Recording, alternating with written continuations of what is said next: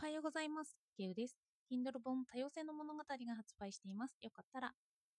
手に取ってみてください。今日なんですけど、夏目漱石の私の個人主義をまだ読んでいます。その中で文芸と道徳の講義を読んで思ったことを述べていこうと思っています。道徳とはどういうものか、文芸とはどういうものか、そしてその2つの関係とは？ということを題に語っていきます。結論としては、文芸は今の道徳を伝えるものだということを私は読み取りました。まず漱石は道徳に関して昔と今と違うということを話し出します。よかったらお聞きください。漱石は言います。昔は移動手段も限られていたから、ある人物を見るのも伝え聞いた通りに見ていたと。道徳も教えられた教えられた通りに解釈していたし、昔はこれといった道徳があったと。抜粋すると、その昔の道徳はどんなものであるかというと、起点型もご承知の通り、一口に申しますと、完全な一種の理想型理想的な形をこしらえて、その形を基準としてその形はご自が努力の結果、実現のできるものとして出立したものであります。と。つまり、完璧な道徳があって、みんながこの通りにできるとみんな思い込んでいたんですよね。なので、昔はこの規則から破ら破っちゃうと、切腹しなければいけないというような現実もあったんです。だから今のような科学的な観察がなかったので、つまり人間はどう教育したって不完全なものであるということに気がつかなかった。なので完璧なものから外れれば切腹ということすらしていたということが読み取れます。けれど今の世の中になってくるとみんなは科学的な見方を身につけていますよね。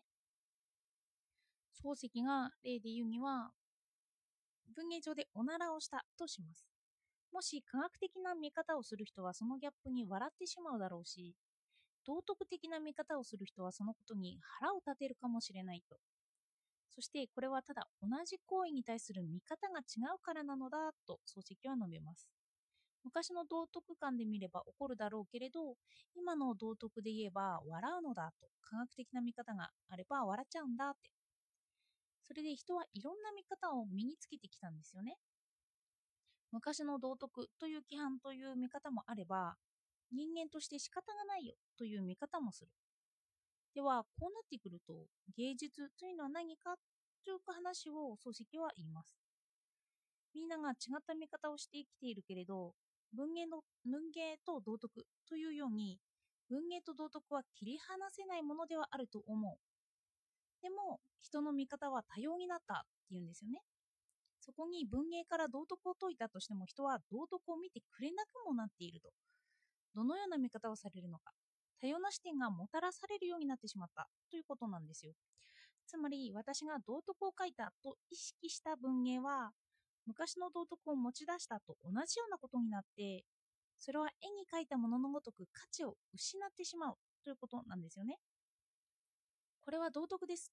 と言って昔のように提示させられると人は不信感とともにその文芸を見るようになるということを漱石は物語ります。つまり昔のように模範とした道徳を打ち出す文芸の時代は終わっていてこれからは意識しないところに文芸が出す今の道徳があるということなんですよね。けれど今の道徳を人に意識させるのは昔の道徳を持ち出せないと語ります。社会が道徳に関する価値観を変えていっているんですよね。ならば文芸もそれに伴って社会を映し出して人に道徳を感じさせなければいけないと漱石は言います。昔の道徳などで著名な本が結構ありますよね。例などをたくさん綴ったものとか、黄金律のような規則が載っていたものとかがあります。その規則は規則として、知識として知るのはありなんですけど、今の私たちの道徳観からすれば、また違うものが外れているんだよということなんです。時代とともに時代の道徳というのを映し出すのが芸術芸術というものではないかと漱石は言っているのだと私は読み取りました。例えば芸術ではない例として漱石はこのような例を出していました。ある知人が歌の発表会に出て歌を披露しました。漱石は、なんてひどい歌なんだと思ったそうなんです。これは芸術ではないと。でもその後に知人は言いました。とっても緊張したと。組織のバス言葉を抜粋します。なんとか負け惜しみでも言いたいくらいのところへ持ってきて、人の気がつきもしないのに自分の口から足がガクガクしたと白状自白する。というふうに批判を述べているんですよね。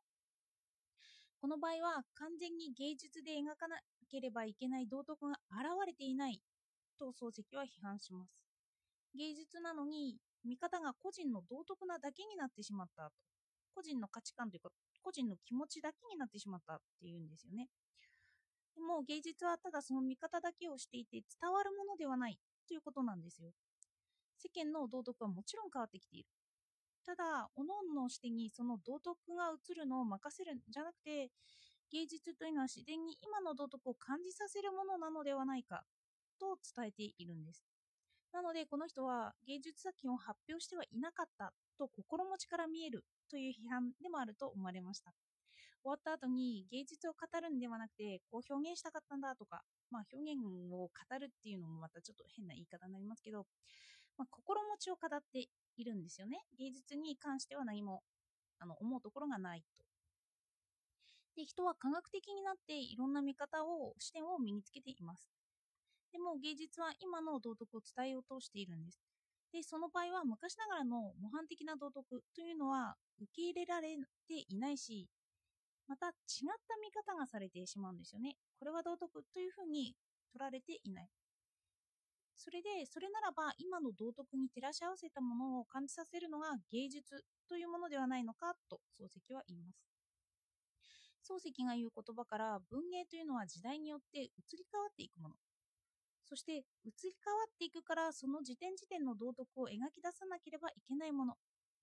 そしてそういうことは昔の道徳を意識しながら書くとその作品には昔の道徳しか描かれないんですよね。昔の道徳しか描かれないとなれば、今の道徳を書いていないとして、そこに今の道徳の価値はないということ。